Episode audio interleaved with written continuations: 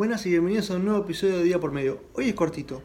La manera de vender un intangible es tangibilizarlo, es hacerlo tangible, hacerlo tocable, hacerlo visible, ¿no? Si vendes un servicio sobre todo.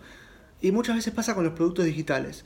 Si ahora has visto alguna publicidad de un producto digital, viste que le dan la forma de, por ejemplo, si venden un curso o un ebook o algo, le ponen la imagen de como si, como si fuera un libro, ¿no? Que tiene como hasta las hojas y todo.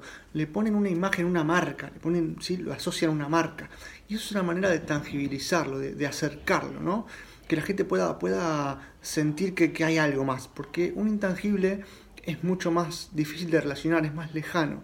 Entonces, tangibilizarlo es la manera de acercarlo al cliente y de venderlo.